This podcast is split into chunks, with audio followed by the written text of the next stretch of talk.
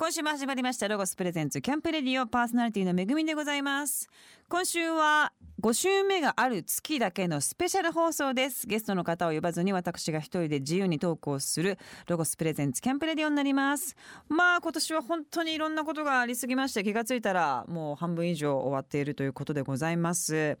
なんでしょうね。まあ、これからどうなっていくんだろうとかですね。えっ、ー、と、まだまだ不穏な空気が漂っている中、まあ逆に考えればですねこんな、えー、時代がギューンって変わる瞬間を、まあ、教科書とかに載るやつですよね。なんかそれを目撃するっていうのはまあ私たちすごい成長できる絶好のチャンスなのかなというふうに私は前向きに考えておりますけれどもね。まあ今日は皆さんのあの日々の生活が若干元気になるようなそんなお話ができたらいいなというふうに思っております。最近はですね、あのー、まあいろんな、えー、まあ仕事だとか、えー、そういったものがもうリスタートしておりまして、で、私あの、自粛期間中にいろんなものを立ち上げて、こうリモートドラマだったりとか、まあ、チャリティーだったりとか、まあ、それこそ自分がやってる、えーと、カフェタモンというですね金沢のお店の、えー、パンケーキミックス以前からや作ってほしい作ってほしいって言われてたんですけどもなかなかそのうちそのうちなんて思いながらでもまあ実際にこうこういう状況になりましたのでお家でパンケーキ作れるようになったらいいなと思って作ったりとか。なんかそれに付随したいろんなねなんか新しいこう仕事みたいなものが増えてきて今までやってきたの既存のものプラスオンライン仕事オフラインとオンラインがどっちもね、あの、始まってるのでなんか逆に今までより忙しいんじゃねえかなみたいな感じで最初ねあわあわしてたんですけども逆に今ねやらないことを決めてもうこれは人に任せましょうとかこれはあの誰かに振りましょうとかそういうふうにねあのやってなんとか日々を過ごしております。で今までは割とねこう全部自分でやって全部自分で把握してなんて思ってたんですけどもなんかそれをやめてこう人に振るっていうことをやるとまあ、事の進みも早いですし自分自身も若干変化できたのは、まあ、このコロナがあったおかげというと、まあ、もちろんね大変な方ももちろんたくさんいらっしゃいますので不謹慎なんですけども、まあ、この期間だからこそこうチェンジできたことなのかなというふうに思っておりますね。さあ今日は、えーと、いろんなもう自由に話をしていきたいと思いますけれどもその前に一曲ですね曲を聴いていただきたいと思います。モンゴル800で姫より姫よりの歌ロゴスプレゼンツキャンプレディオお送りしたのはモンゴル800で姫ゆり姫ゆりの歌でした。さあこの番組5週目スペシャルでは毎回自由にお話をさせていただいておりますが新型コロナウイルスによって今までとは全く違う経験をして価値観もね皆さんも変わってらっしゃるのではないかなと思います、えー、これからのアフターコロナによる新しい生活様式とかニューノーマルウィズコロナとかねいろんなことを本当言われてますけども現状ね撮影は6月の頭ぐらいからあのスタートしてるんですね。ドラマとかまあなんですけども。でもう何でしょう。こうフェイスシールドなんですよ。もうひたすらにフェイスシールドで局によってそのフェイスシールドもちろん全員つけるんですけれどもそのつけるタイミングだとかそのこう厳しさみたいなものとかが若干微妙に違うんですね。でこの間とあるドラマで、えーまあ、朝だいたい6時半ぐらいにえー、まあ、丸の内ですね。に集合して。で 私自分で車を運転して行ってるんですけども自分で車を運転してその着いた瞬間車降りるわけですよね。その瞬間にもうパッとフェイスシールドを渡されるわけなんですけれどもでもつけてくださいっていうことで、まあ、つけるはつけるんですけどね。朝6時の丸の内なんて一人一人いないわけですよ。だからもう 誰もいない道で一人フェイスシールドつけてこれ誰に対しての何なんだろうなとか思いながら。まあでもねもちろん気をつけなきゃいけないんですけども若干ねあのそういう違和感みたいなのもあります。あとこうまあ、撮影中はあの本番とかはもちろんねあの撮るんですよ。演者だけは。スタッフさんは全員つけてるんですけれどもドライって言ってそのまああの稽古ですねお稽古とかテストとかそういったものはずっとフェイスシールドつけてるのでこの間もねなんかあの、まあ、後輩の女の子が自分に相談するみたいなシーン撮ってて、まあ、私これから先どうしていいか分かりませんって言われてでもあなたはねってパッて見たらフェイスシールドつけてるから なんかねなんか宇宙なの宇宙の話なのかなみたいな。まあでもそういうこうなんでしょう今までとは違う環境に、えー、なってます。でまあねスタッフの人たちってドラマって多いから5人とか10人でやってるわけじゃないのでやっぱり人一倍気を使ってやんなきゃいけないなと思いますしでまあ検温もう答えるごとにこう体温をこう測りながらねやったりとか、まあ、しています。ニューもうニューワールドといいますかね。新しい世界が始まってますけども。でまあクオリティもねそうなってくるとこうキープするのは大変なんですけれども、まあ、だけど、まあ、それでもやっぱ皆さんにねエンターテインメントっていうのは逆に再放送がわーって続いていてやっぱ新しいもの見たいなとかこういう辛い時だからこそ、えまあ、エンタメに癒されたとかね。なんかそれも私自身すごく感じたのでやっぱりそのエンターテインメントっていうのをやることの意味みたいなのがねもう今一度変わってきたのかなという感じがしております。そしてあのまあ今回そのマスクを、えー、と自粛期間中に作ったんですよ。岡山の陽気マスクさんっていうねブランドがあるんですけども、まあ、そのブランドさんと組んであのチャリティーマスクを作ってですねでその売り上げを全国の単館の映画館さんに寄付をさせていただいたんですけれども今ね、まあ、の VR が出てきてすごいじゃないですか。で VR って今こう携帯にパカってつけたりとかですねものすごいどんどんどんどんクイック化されているんですよ。だからあの映画とかも何でしょうそれでいけんじゃねえかなっていうようなあの予感がしてるんですね。でまああのなんか中国とかなんかアメリカとかは結構映画館もどんどんどんどん減ってってって VR だとか、まあ、そういうふうにあの、まあ、その有料チャンネルと言われているようなネット配信のドラマだとか、まあ、そういうものにねどんどんどんどんこうシフトがされちゃってるからまあいいんですけどでもやっぱりね家で見てましたけどいろいろまあまあって呼ばれたりとかピンポンって来たりとかああれやってなかったなみたいなことがどんどんどんどんね気が散漫になって集中できないんですよね母は。母はっていうか、まあ、私の体質にもよるのかもしれませんけれども。でやっぱ映画館行くとも携帯の電源ももちろん切りますし真っ暗の中でもそれと映画とだけ向き合うから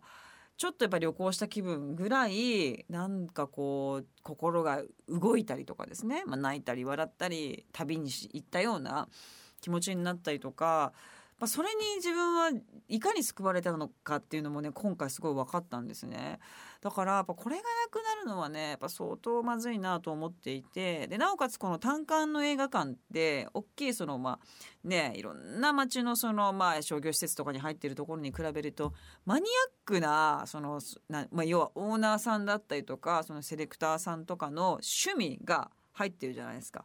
だからもう結構普段出会えないようなトルコの映画だったりとか、まあ、アメリカ以外の割とその外国の映画とかマニアックなドキュメンタリーとかね。ああいうものをそのオーナーさんの趣味でまあ、買い付けしてるわけですよね。でそれが私たちに落ちてくるっていうのってやっぱそこでしかないしまあ、ネット配信でもいろいろそういうものはバーって見れると思うんですけれどもなかなかこう自分からこうねこうそこをこう掴み取りに行くっていうのはまあなかなか難しかったりするからやっぱ短観映画っていうのは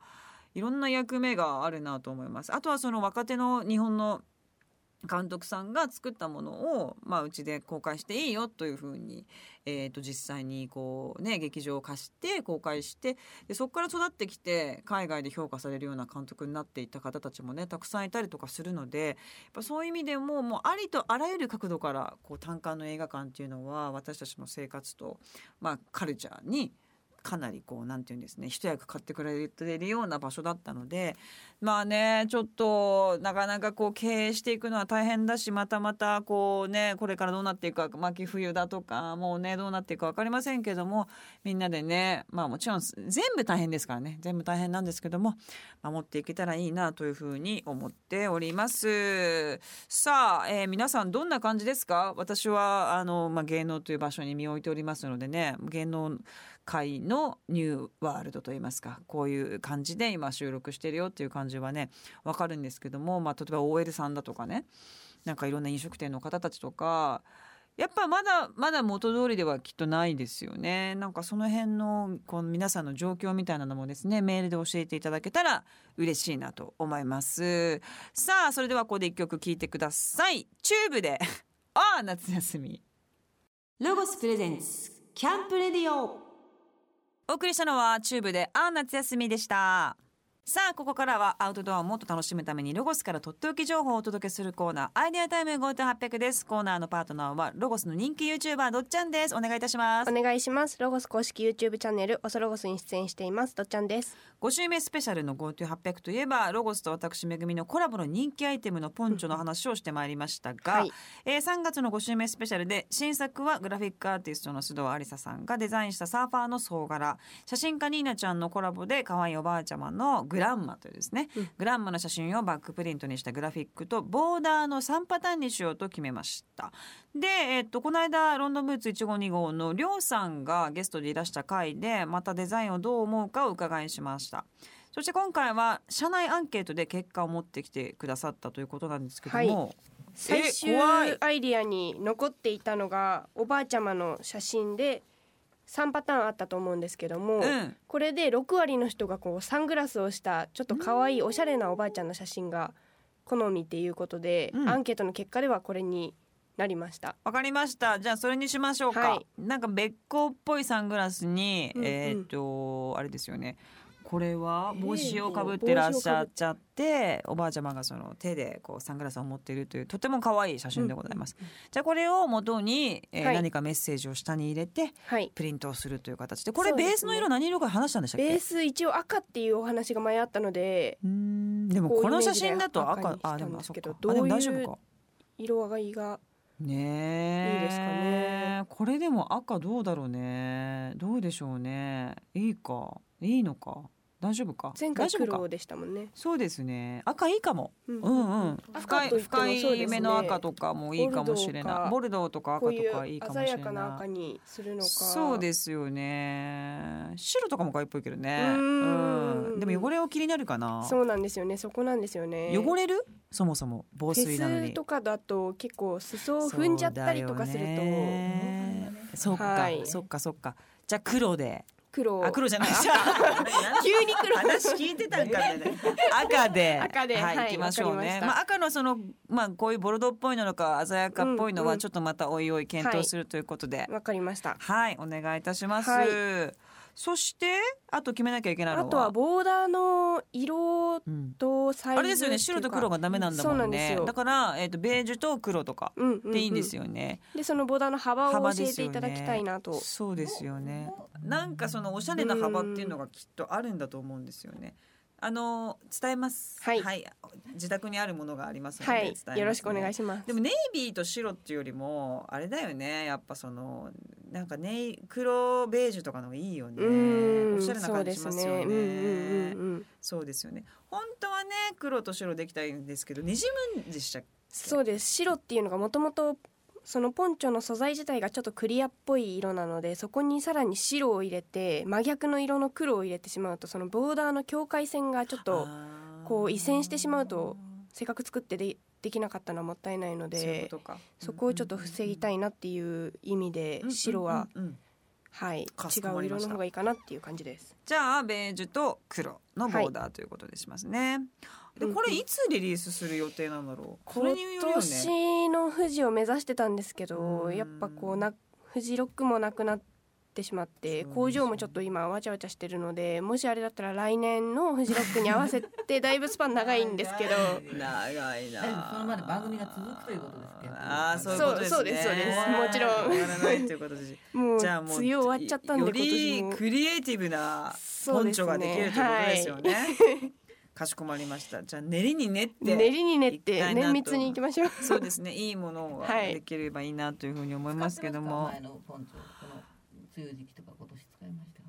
あでもね子供がやっぱ塾行く時とかあのパッと着れたりとかするのでやっぱ自転車に乗ったりとかする時とかはすごく使ってて私ね車なんであれですけども友達とかね結構来てくれてるんですよねお母さんとかそういう方たちは。で楽？うんパッて着れるしうんババーって脱げるしっていうのですごく楽だし相変わらず形はまあ素晴らしいなと。はいうん、思います。他にいないですよね。うんあんだけのロング丈で、あんだけのこうギュってこう首のところが締まって水が入らないとか、なんかすっごい楽で。結構ベストな形だと私は思ってるんですけど、ね、どうどうですか？社内では、そうですね。私たちもいます？いや全然そんなことない。大丈夫ですか？はい。並べてても3柄こう別の柄なのでうんうんうん。売り場も結構華やかになりますし。あそうですよはね、お客さんも結構柄にやっぱり、ね、目がいって普通の洋服じゃないから、うん。やっぱちょっと派手なもん着と着とこうかみたいなうんね、うんうんうん。非日常感だから、そうですね。やっぱ柄の方が売れましたもんね。はい。直営店でも結構柄は売れてました。そうですよね、だから今回はちょっとね派手なはい。赤とうん。で有沙ちゃんの総柄とボーダーっていうところで、ボーダーもねやっぱ何気に私はあのやっぱ主婦の方とかはうん。安心感、うんうんうん。ありますね。ドットとボーダーはやっぱ安心感あるのかなという感じはね、しますけれどもね。ちょっとね時間はかかりますけどもぜひ皆様のところに届けるように、あの頑張ってね作っていきたいと思いますので楽しみにしていただけたらなと思います。またねサンプルとかまあできるのいつかわかりませんけれどもできたらご報告したいと思います。お願いいたしまおす願いしますそしてロゴスでは公式ホームページにて夏のアウトドアを楽しく過ごすアイテムや暑さ対策のグッズなどを取り揃えております。ホームページをご覧ください。暑さ対策の特集ホームページアドレスは www.logos.ne.jp スラッシュスペシャルスラッシュ88スラッシュです。皆様暑い日が続きますので、まあね、マスクもしてあのいろいろ大変だと思いますけどもお水をたくさん飲んでこの夏を乗り過ごしていただきたいなと思います。そっちありがとうございました。ありがとうございました。さあここでまた一曲曲をお送りいたします。RC サクセションで雨上がりの夜空に。ロゴスプレゼンツキャンプレディオ。お送りしたのは RC サクセションで雨上がりの夜空にでした。さあまあこの番組えー、といつも恒例になっておりますけれども、えー、といろんな話、まあ、というの中の一つに必ず入ってくる謎の健康コーナーみたいなのがねプロデューサーの小林さんがもう健康志向でございましていろんなことをですね試されたいということで何かあるかなというふうにお話をいただいてます。で私ねあのーまあヨガをえっ、とまあやってたんですね自粛期間中でやっぱすごいいいなと。でまあそれなりに私もですね不安に思ったわけですよこのコロナっていうのは。どうなっていくのかなとか、まあ、あと店もやってますからスタッフを食べさせていかなきゃいけないとか結構わーってなった時に出会ったのがクンダリーニヨガってまたねマニアックなね。やつなんですけどもクンダリーニヨガっていうのはクンダリーニヨガを1日やると普通のヨガを20日間やったのと同じぐらいの威力があると言われていましてだいたい2000年ぐらい前からずっとあるんですね。でこれはあの結構ねマインドにも訴えかけるヨガでちょっとしんどいんですよ動き的にもハードだったりとかするんですけどまあなんかいろんなこう今回の自粛の中で私がこうわーって一番思ったのがまあニュースピックスっていうねアプリがあるんですけどその番組に出た時にこの日本国の女性って自己肯定感が世界最下位なんですって。私なんてとかいや自分は解放しちゃダメだとかって思ってるのが世界で一番多いってちょっとまずくないかなと思ってで何がそうさせるんだろうっていうのはまだ私の中で答えは出てないんですけどもでも自分もね分かるんですよちょっとなんかあんまり派手なことしちゃったら派手なんですけどねもうそもそもがね。なんだけども大丈夫かなとか急に将来大丈夫かなとかやっぱこう不安になることがやっぱすごくあるんですよね。でそれを飼いならせれば女の人ってもっともっとみずみずしくあのなっていけるのではないかなと思いますしあとはもっと解放していく。洋服もそうだし、まあ、主婦でありながらもでもやっぱり私仕事したいんだよねとかぶっちゃけ弁当作るの苦手なんだよねとかね。別にいいじゃないですか。でもそれをすごいこう言っちゃダメだみたいなことになってるからまあ私弁当作っちゃ本当は嫌だって思ってることおかしいのかな。私が悪い私が悪いって自分を責める行為になっちゃうとかこんなとこでサングラスしたらなんか生意気って思われるかなとかなんかそういうのがね多分多すぎるんだと思うんですよね。だからそういう自分のこう自分を責めることを解放するっていうにはどうしたらいいんだろうと思ってそのクンダリニヨガっていうのはまたまたま出会ったんですけども、まあ、自分を認める自分に注目していくっていうことなんですけど YouTube とかでね見てみてくださいクンダリニヨガって。まあ、例えば動きとして一個あるのがあのーですね首を膝をついてまあ半腰な膝をついて、まあ、立ち座りみたいな感じなんですね。で、えー肩を開いて肩を落として首を右に曲が、えー右に向けるその時は鼻から吸うで左に向くと鼻から吐くみたいな感じのを3分とかやるんですよ。で結構ちょっともう無理かもみたいな感じなんですけどしかも呼吸の仕方もなんかねスッスッスッスッみたいな感じでファイヤーなんとかファイヤー呼吸って言われてるぐらい強めに鼻から吸って吸って吸って吸ってみたいな感じのことをやるからめちゃくちゃしんどいんですけど終わった後のクリア感スパーンみたいなのはやっぱ普通のヨガでは得られないんですね。なんかそれとか私が今やってるのはその女性性に訴えかけるっていうのがあって要はそのさっき言った自己肯定につながっていくっていうのをやるんですけれどもえーっとね正座するんです。正座してちょっとだけ腰を上げる時に吸うみたいな鼻からって吸ってでまた戻すんですね。す正座に戻るんですよ。で吐く。それをまたね3分やるんですよ。めちゃしんどいんですけどもめちゃしんどいんだけど要はまあ子宮からこう毒を出してって吐いてってみたいな感じで意識をしてやってくれってね私まあオンラインで沖縄のヨガの先生とやってるんですけどもやるとねなんかねパカーンみたいな何だったんだろうぐらいの感じのことをまあやるんですでそれを人間って40日間で体質が変わるから40日間やると相当マインドが変わっていくっていう、まあ、あのプラプログラムがあるんですね。で私は今やってるのが、えー、と3分なんですよ。でこれがね最大ね,、えーとね90分まで伸ばせるらしいです。いやいやさすがに無理無理。でまあ先生はやってらっしゃるんですけれどもちょっと無理だなと思いながらでも3分やるだけでも随分と違います。あのクンダリーニヨガ。しかそうだ。しかも私のヨガの先生ヨガ沖縄ヨガ耳で検索してください沖縄ヨガ耳そしたらそのクンダリニヨガのえー、と先生があの沖縄の結構ビーチの目の前で素敵なシチュエーションで YouTube を発信されてます。あとその人ねあの NLP ってまたマニアックなんですけど NLP ってあるんですよ。NLP っていうのはあのその精神をうんといかにポジティブにしていって人前で話す時に緊張する人が直すとか、えー、と普段のその思考力を高めていくみたいなことを、まあ、アメリカの大統領オバマ大統領もそうですけどみんな必ずやるんですって。NLP っていうのね NLP っていうの教育を受けるんですよ日本人だけはあんま受けてないんですけどその NLP も入ってるヨガなのでクンダレーニと NLP が入ってるから結構ね本当にあの変わっていきたい人とかっていうのはすごくいいと思いますでやっぱこれからの時代タフじゃなきゃダメじゃないですか。タフじゃなきゃダメで。で、まあ、女の人っていろんなね好きなものもあったりとかするし、まあ、男の人よりもこう乱れるからそれをいかにこう飼いならすかっていうのが大事なんですけども私の中の今の答えとしては外側からやっていくしかない。もう自分で私こんなこと思ってもう元気出さなきゃと思っても元気出ませんから。もうあのそれはしょうがない。こう思っちゃったら自分はしょうがないと思ってあとはもう動かす体を動かすとか外的アプローチ走るとかなんかそういうことをやっていかないとやっぱ人って変わらないっていうのもねぜひ皆様これは素直に受け止めてやっていただきたいなというふうに思います。さあというわけでここで一曲聴いていただきたいと思います。前来ていただきましたね。 ACIDMANです。愛を両手に。ロゴス presents camp radio お送りしたのは ACIDMANで愛を両手にでした。さあ、えーっと今回は5週目スペシャルということでですねお話をいろいろしてますけどもメイクで皆様お悩みの方が多いのではないかなと思います。えーっとマスクしてるからじゃあ口元どうするんだとかねいろいろこう悩んだりとかファンデーションが落ちるだなんだとかねいろいろあると思いますけども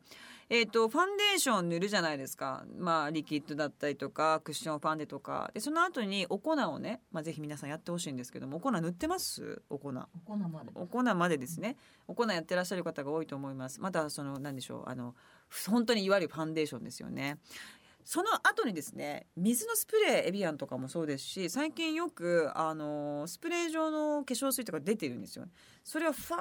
ーっとですねあの粉の後にやっていただくとピタッと顔にですねファンデーションがフィットしてこすっても落ちないレベルのあのフィット感が実現できます。でこれをぜひやっていただきたいですね。あとリップもどうしたらいいんだみたいな感じでね思ってらっしゃる方多いと思うんですけども取れないねオイルみたいなのあるんですよ最近。ドラッグストアとかで。リップを塗ったその上から塗ると取れないみたいなものもあってやっぱりね元気なく見えますからあのリップを塗ってないとね。でもちろんでもまあお仕事上ずっとマスクをつけてらっしゃる方っていうのはまあ、あのリップ塗らなくてもいいと思うんですけども、まあ、ちょっと取らなきゃいけない人とかはやっぱちょっとねあの塗ってた方がいいんじゃないかなと思います。あと私最近すごく思うんですけどもあのドラマとかで、えー、と本番直前までマスクをしていなきゃいけないこととかってよくあるんですね。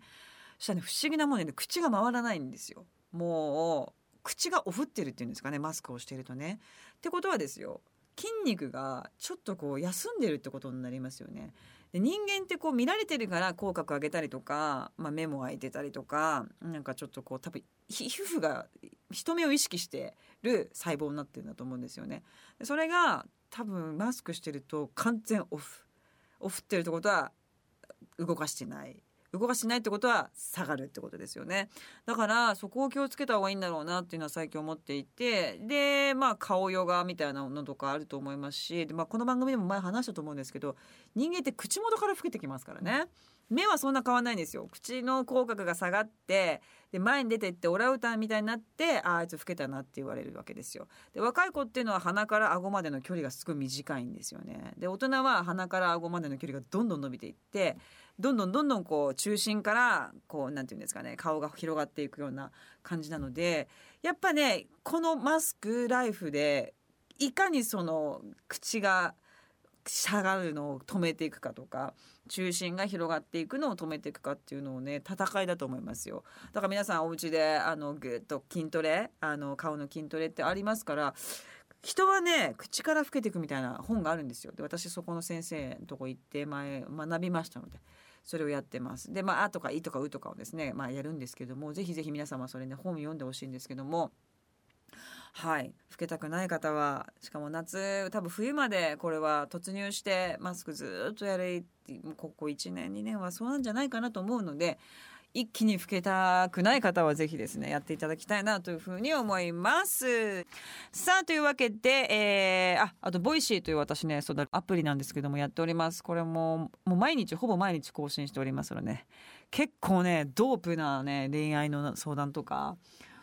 マジかっていうぐらいもうこれ親友に言うレベルのやつやんみたいなとかもあってもでもそれにも一生懸命答えてますのでですねぜひ皆様聞いていただきたいと思います。さあというわけで今週もお時間になってしまいました。5月のマンスリーゲストには勝俣さんをお迎えしてたっぷりと濃いお話を伺いたいと思います。お楽しみに。キャンプレディオは毎週木曜日夜9時半からラジオ日経第一の放送をお聞き逃しなく番組の過去の放送はホームページから聞くことができます。こちらもチェックしてください。というわけでパーソナリティはめぐみでした。それではまた来週。株式会社ロゴスコーポレーションは新型コロナウイルス感染症の多大なる影響を鑑みて医療救急従事者の方たちに必要とされるガウンを用意できればと考えました。そこでアウトドアグッズやレインウェアを製造してきたノウハウを生かし使い勝手が良く安全性に優れたディスポガウン2種を開発しました。2種とも割烹着スタイルで脱ぎ着が簡単です。脱衣時には首元を破り破棄できるためウイルスが付着した可能性のある表面を触らずに処理することが可能です。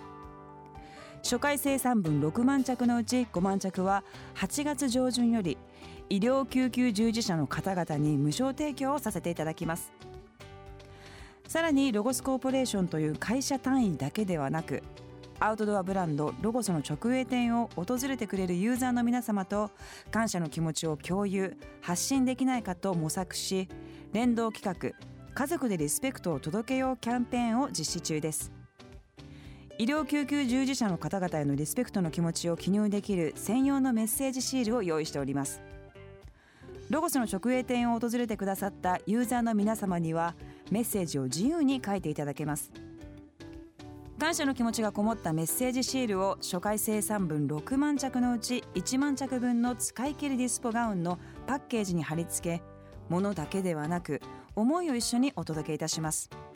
それが家族でリスペクトを届けようキャンペーンです。もちろんこちらの1万着も無償提供をさせていただきます。たくさんのご参加お待ちしております。この番組の過去の放送はラジオ日経番組ホームページのポッドキャストから聞くことができます